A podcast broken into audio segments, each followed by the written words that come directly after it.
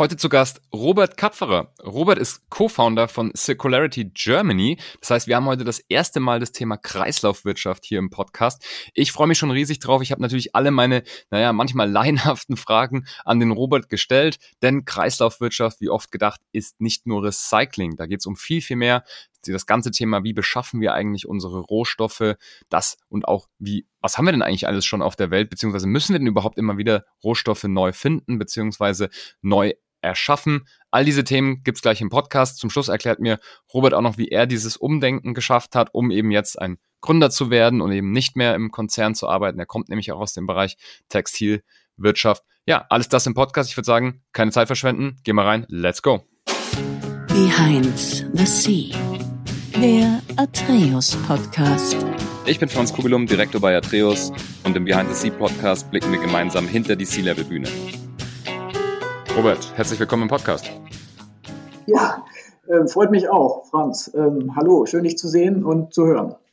Ja, ich freue mich auch. Wir haben heute das erste Mal das Thema Kreislaufwirtschaft oder, oder Circularity mit dir als Gast. Du bist der Gründer oder der Co-Gründer von Circularity Germany. Was ihr genau macht, wirst du mir gleich selber nochmal erklären. Deswegen stell dich doch mal kurz vor.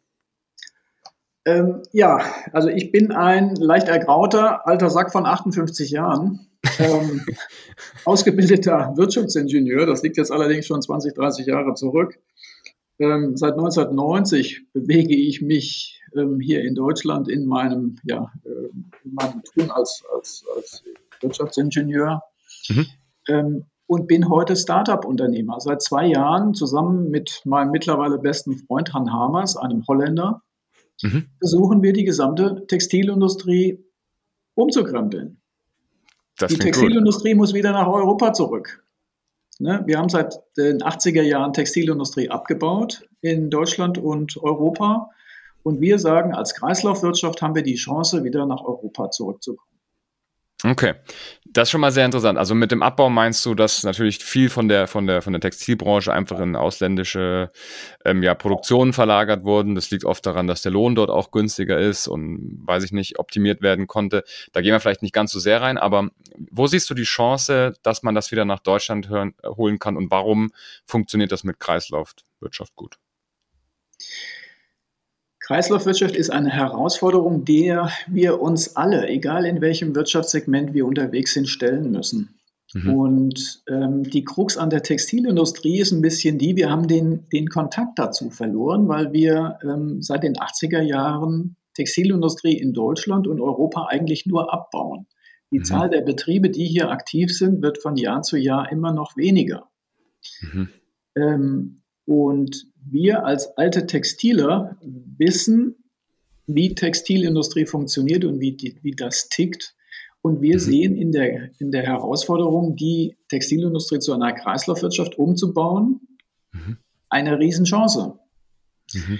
Denn unser Rohstoff sind weggeschmissene alte Textilien, nicht mehr okay. benötigte, nicht mehr tragbare Textilien und die sind ja hier. Nicht wie mhm. Baumwolle, naturgegeben, frühestens wieder in, in, in, in Rändern der Türkei oder in Griechenland oder, oder Ägypten oder eben in Reinkultur ähm, in Indien. Ja. Ähm, sondern die Rohstoffe sind hier und damit ähm, haben wir die Chance, aus den hier frei verfügbaren Rohstoffen wieder eine mhm. Industrie aufzubauen. Nur okay. ist die Industrie eben nicht da, Ne? Also es geht nicht nur mhm. darum, andere, andere Rohstoffe zu benutzen, mhm. ähm, sondern wir müssen die Industrie wieder hier ansiedeln, um die hier verfügbaren Rohstoffe zu benutzen. Okay. Kann, kann sein, dass ich dir ein paar, paar nicht so kluge Fragen stelle heute auch, weil ich bin noch nicht so ganz in dem Thema drin. Es ist jetzt nicht, nicht gerade meine Expertise, aber dafür bist ja du da. Deswegen, ähm, erste Frage vielleicht, heißt das, dass wir eigentlich schon genügend Baumwolle auf unserem Planeten haben, um damit, sage ich mal, auszukommen, auch um immer wieder neue, sage ich mal, auch Fashion-Trends etc. zu erzeugen? Ähm, ja, also das ist eine, ähm, genau genommen bietet äh, oder produziert dieser Planet viel zu wenig Baumwolle. Okay. Ähm, um uns alle, um unsere Weltbevölkerung anzuziehen brauchen mhm. wir nicht nur Baumwolle, sondern wir brauchen mittlerweile mehr als doppelt so viel Kunstfasern ah, ja. mhm. zu, mhm. der, ähm, immer wieder nachwachsenden Baumwolle, um die Bekleidungsmengen überhaupt produzieren zu können, die unsere immer mehr auf Wohlstand und Konsum mhm. ausgerichtete Gesellschaft braucht. Mhm. Also, okay. Also ähm, die Baumwolle alleine ist nicht der Schlüssel der Lösung. Okay. Denn die reicht schon seit Generationen nicht mehr. Okay, aber liegt das daran, dass, also, keine Ahnung, ich mache mal ein Beispiel. Ich, ich, ich kaufe mir irgendwie ein Hemd, so aus, aus Baumwolle mhm. oder aus Leinen, was auch immer, ähm, oder eben auch mit, mit Kunststoff zugesetzt und ich möchte dann nach, weiß ich nicht, zwei Jahren einfach ein neues haben. So, dann könnte ich ja, also möglich wäre, ich kaufe mir einfach ein neues, das kommt aus komplett neuen Rohstoffen, hat mit dem alten Hemd gar nichts zu tun. Oder ich sage, naja, ich habe ja einmal schon dieses Hemd gekauft, ich könnte das ja theoretisch auch wieder einreichen und die machen mir da einfach wieder mein neues draus. Ob das jetzt dann wirtschaftlich ist, ist wieder eine andere Frage.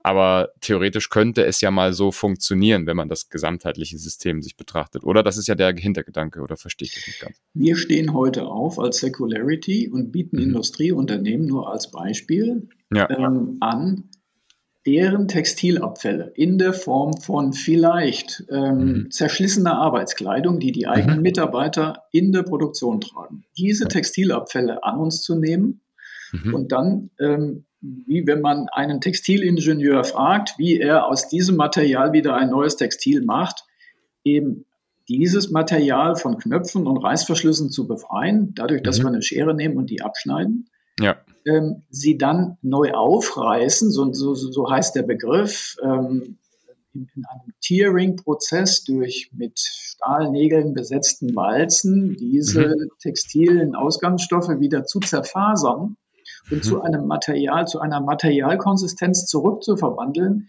ähnlich der von frisch gepflückter Baumwolle. Okay, verstanden. Und mit diesem Fasermaterial gehen wir dann in den klassischen textilen Produktionsprozess des Spinnens, des Webens, mhm. des Zuschneidens und Nähens und haben wieder ein Hemd in der Hand. Okay. Das klappt nicht von einem Hemd zu einem Hemd, aber das klappt im Tonnenmaßstab, klappt mhm. das, wenn man so verbissen an den Themen arbeitet, wie wir das seit fünf, sechs Jahren machen. Okay. Und habe ich da irgendwelche Einbußen? Wahrscheinlich schon, oder? Also ich kann ja wahrscheinlich nicht aus einem weißen Baumwoll-Poloshirt wieder das gleiche weiße Baumwoll-Poloshirt machen, oder? Bisschen was geht schon verloren. Was wir heute tun, ist aus weißer Krankenhausbettwäsche in genau mhm. diesen Prozessen des Zerfaserns und des neuen Spinnens wieder weißes Fasermaterial, weiße Garne und weiße Gewebe zu produzieren. Das schaffen wir mittlerweile. Okay. Der gordische Knoten für viele ist der, wir konzentrieren uns nicht auf das Gewebetypus Baumwolle, sondern wir konzentrieren uns auf das Ausgangsmaterial. Und okay. dieses Ausgangsmaterial ist in den aller, allermeisten Fällen ein Mischgewebe. Mhm. Und dieses Mischgewebe können wir entgegen aller Expertenmeinung wieder zu einem haltbaren Garn verwandeln. Mhm. Und ich will jetzt nicht von Hightech reden. Ne? Wir sind T-Shirt-Experten. Ne? T-Shirt ist nicht das Sinnbild eines Hightech-Artikels, aber in T-Shirts werden sehr dünne, feine Garne verarbeitet. Und diesen Garnen ähm, Haltbarkeit mitzugeben, dass sie ähm, Waschprozesse überstehen, dass sie Beanspruchungen des Tragens überstehen, das ist eine gewisse Kunst. Mhm. Und das, ähm, das, das, ähm, das Erschließen des, des, äh, des Potenzials in diesem Mischgewebeabfall, okay. ohne dass wir die Abfallportionen sortieren auf ein Häufchen Baumwolle und ein Häufchen Kunstfaser, sondern dass wir es zusammen recyceln und wieder zu und als, als ich sag mal, ihren Wert in dem Rohstoff erkennen. Darin mhm. liegt, darin lag eigentlich die Kunst. Mhm. Und ähm, die wollen wir, die wollen wir, die wollen wir zu einem Nukleus einer neuen Textilindustrie wieder am Industriestandort Europa entwickeln. Okay, verstehe. Jetzt gibt es ja auch heutzutage schon Klamotten, die sind komplett aus recyceltem Material. Also das ist jetzt. Meinst du? Oder also, ich dachte, ich dachte zumindest, Nein, ich lese es immer mal das, wieder. Das ist, ja, also ich sage mal, ich will nicht pauschal sagen, dass es das ja. nicht gibt. Ne? Ja. Aber diese, diese Denkhaltung stimmt im Detail in den aller, allermeisten Fällen so nicht. Ah, okay. Was, was man, du findest heute eine Badehose, ein Bikini, ein, ein, einen vollständigen Kunstfaserartikel, den können, den können, ähm, ich sage mal, spezialisierte Firmen ähm, anders als aus ähm, ich sag mal, frisch produziertem Polyestergarn auch aus recycelten Polyestergarnen fertigen. Aber okay. das macht den Artikel teurer. Mhm. Ähm, und erfordert natürlich, ähm, ich sage mal, ganz spezielle Aufmerksamkeit in der Produktion, dass sie eigentlich nur von Leuten, ähm, ich sage jetzt mal, forciert wird, die eine Zielgruppe, eine, eine, eine, eine, eine Kundengruppe dafür sehen, die bereit sind, für solche aus recycelten ähm, Ressourcen hergestellte Artikel auch mehr Geld zu bezahlen. Mhm. Wir sind der Meinung, dass wir durch das Einsparen von Rohstoffkosten, denn die Abfälle werden ja überall verbrannt und weggeschmissen. Das heißt, okay. wir haben in Teilen eine vollständig andere Kostenstruktur. Wir mhm. haben negative Materialkosten. Mhm. Das Verstehe. muss man sich mal vorstellen, wenn man es intelligent macht.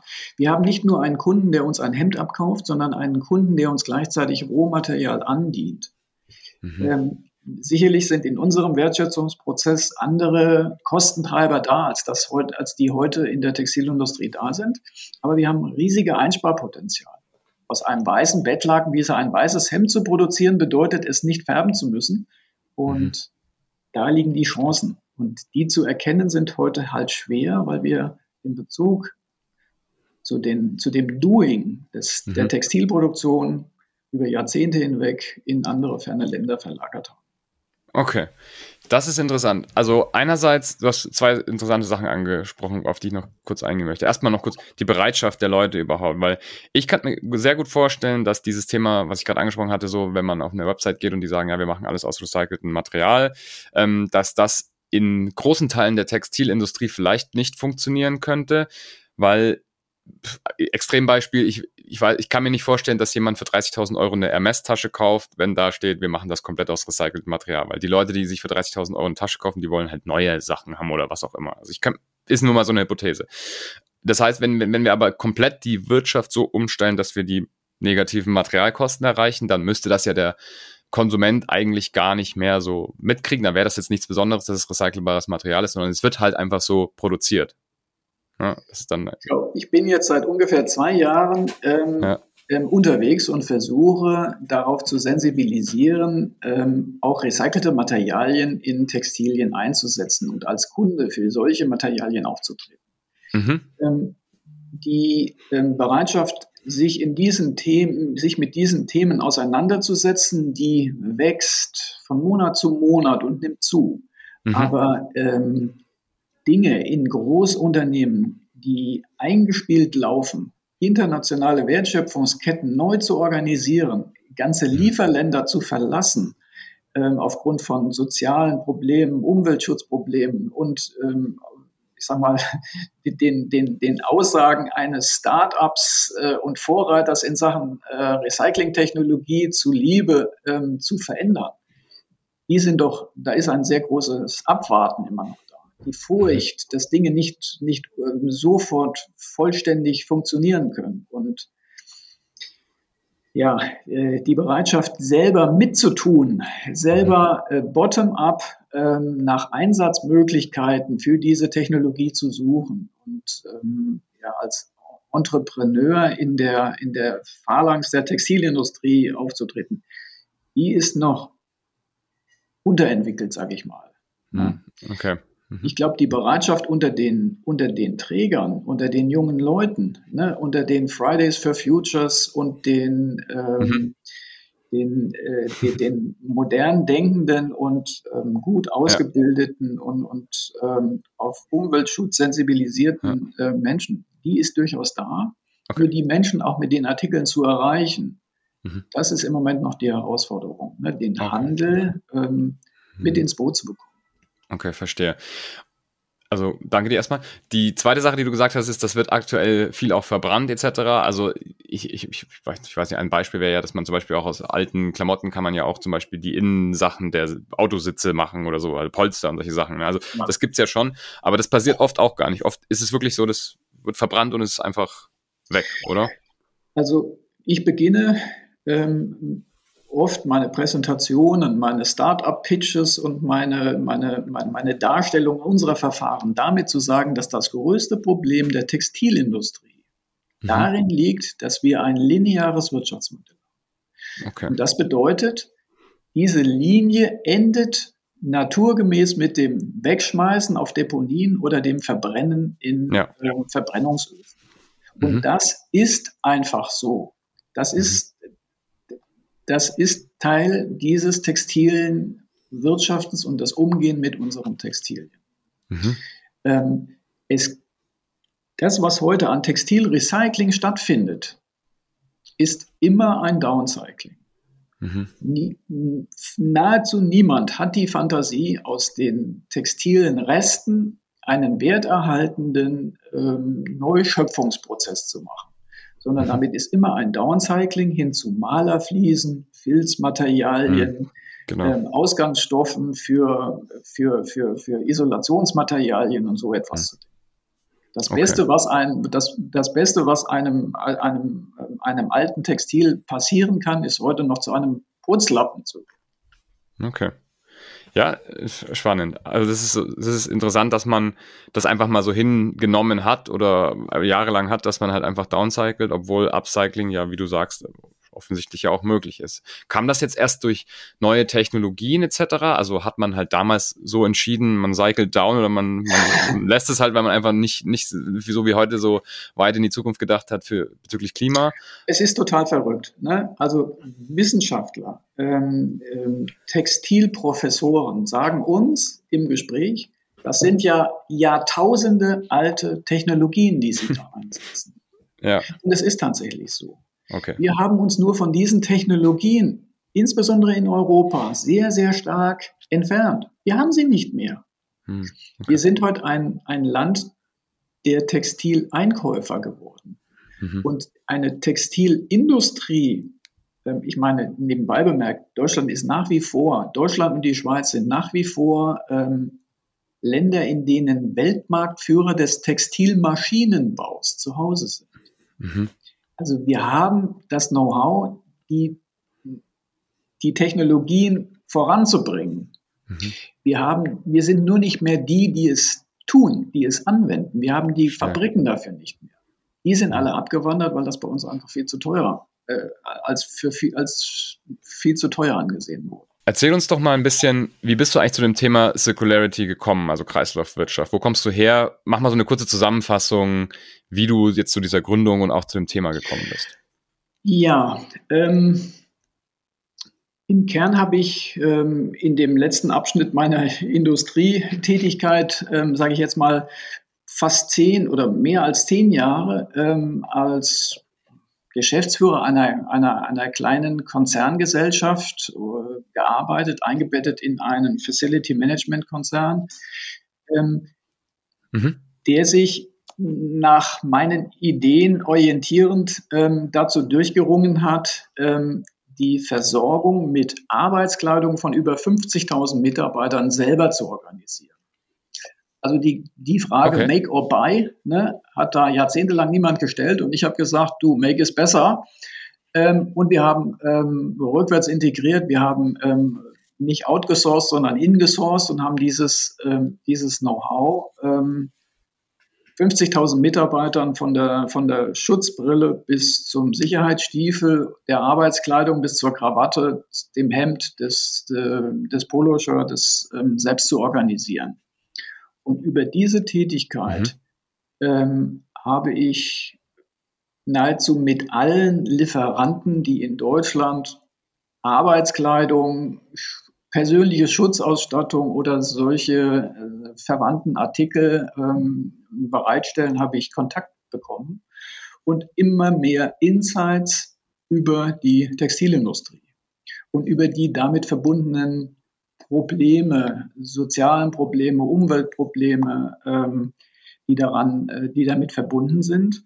Und so hat sich bei mir eine Antenne herausgebildet, ähm, diese, diese, diese Dinge neu zu verstehen und ähm, zu verarbeiten.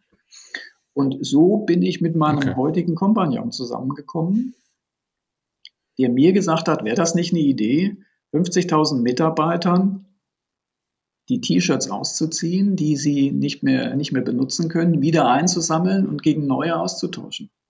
Und ich war, ähm, war total ähm, fasziniert von dieser Vorstellung und habe eigentlich sofort ähm, weitergesponnen und gesagt, Mensch, wenn das für meine 50.000 Leute funktioniert, dann funktioniert das eigentlich für die ganze Welt und dann können wir die Textilindustrie wieder hierher zurückholen.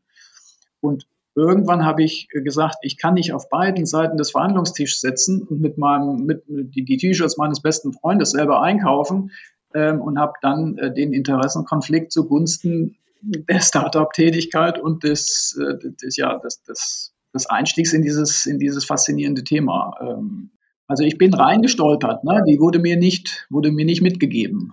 Ja.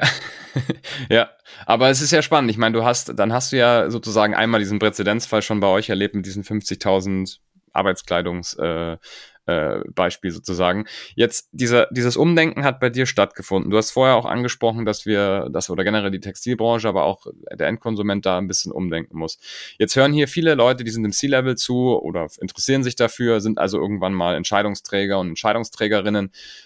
Vielleicht machen wir die Tipps dieses Mal auch ein bisschen in diese Richtung, dass du uns einfach mal so ein bisschen dein, dein, dein Mindset-Shift irgendwie so ein bisschen nahe bringst und uns einfach mal so ein bisschen erklärst, was da umgedacht werden muss, was sind deine, was sind deine Vorschläge und deine Learnings und deine Tipps aus diesem, aus dieser Zeit, die du vielleicht auch an, an, an zukünftige oder an jetzige geschäftsführende Personen richten möchtest?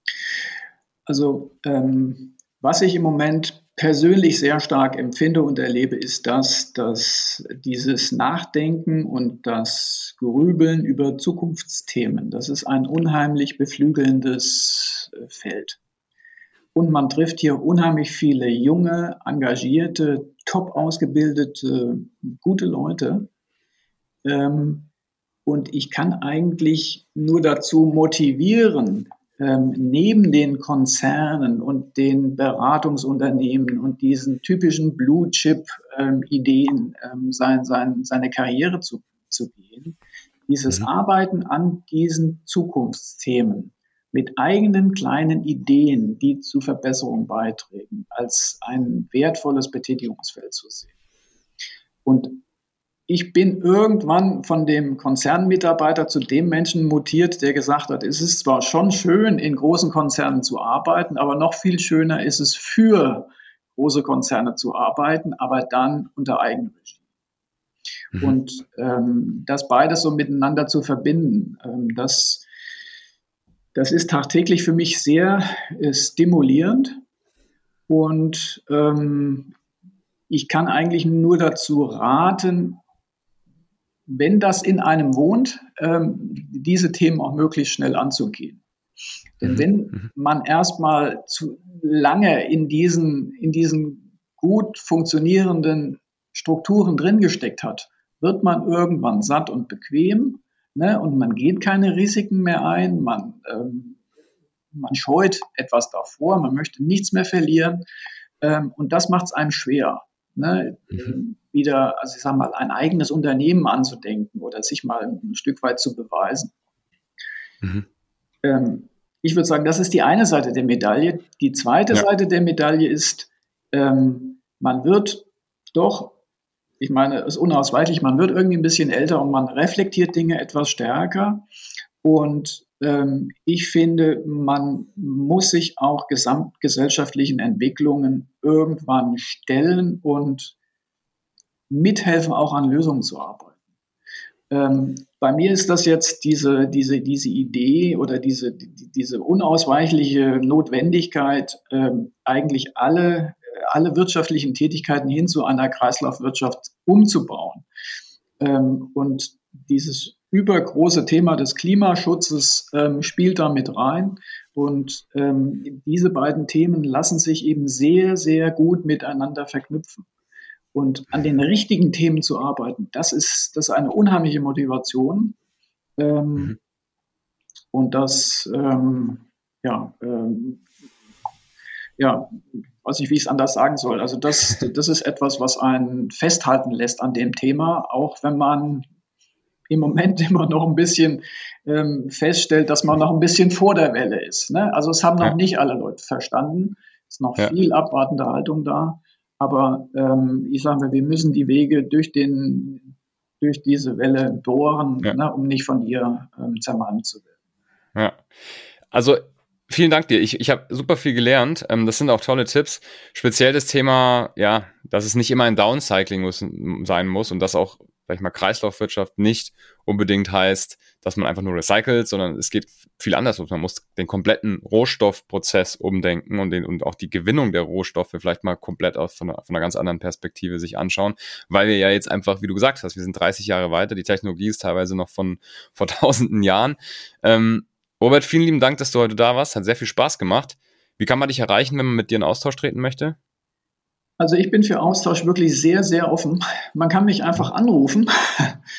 sehr gut. Ich bin sicher, wenn man das tun möchte, dann findet man auch die Telefonnummer auf den, auf den Kanälen LinkedIn am mhm. liebsten. Oder mhm. ähm, schreiben Sie mir eine E-Mail. Ähm, mhm. Ich bin eigentlich jemand, der immer, also der Einzelpersonen sehr gerne weiterhilft und ähm, einen kleinen Tipp auf Lager hat oder ähm, auch Anregungen entgegennimmt. Klasse. Also kein Problem. Wunderbar. Ich würde sagen, wir packen alles unten in die Podcast-Beschreibung, ähm, wie man dich erreichen kann und was du sonst noch so teilen möchtest. Vielen lieben Dank. Ja, äh, Franz, ich danke dir. Es hat unheimlich Spaß gemacht und ich hoffe, dass es den Zuhörern auch den, die ein oder andere Anregung gebracht hat. Da bin ich mir sicher. Und apropos Zuhörer und Zuhörerinnen, alle, die jetzt noch da sind, bitte lasst mir einen Podcast-Bewertung da, beziehungsweise auch einen Kommentar, je nachdem, auf welcher Plattform ihr gerade etwas von Behind the Sea seht. Natürlich auch unbedingt abonnieren, dann kriegt ihr solche Episoden regelmäßig in den Feed, müsst euch jede Woche nicht mehr fragen, was ihr als nächstes hört, sondern könnt einfach die nächsten C-Level Manager, Managerin, Gründer, Gründerin und alle anderen spannenden Personen für C-Level, die wir hier noch so zu Gast haben, hören. Der Podcast wird von Atreus präsentiert, deswegen natürlich auch immer, wer sich für Executive Search, Interim Management und Leadership Consulting interessiert oder sich überlegt, wie man das im Unternehmen auch mal einsetzen kann, der schreibt mir am besten eine Nachricht, gerne auf LinkedIn oder per Mail. Ich freue mich über jeden Austausch zum Podcast oder zu den Themen, die ich eben genannt habe. Der Podcast wird präsentiert von Atreus, www.atreus.de. Da findet man alles zu dem, was ich gerade gesagt habe. Robert, schönen Tag dir noch und bis bald. Ja, ich freue mich auf das nächste Podcast.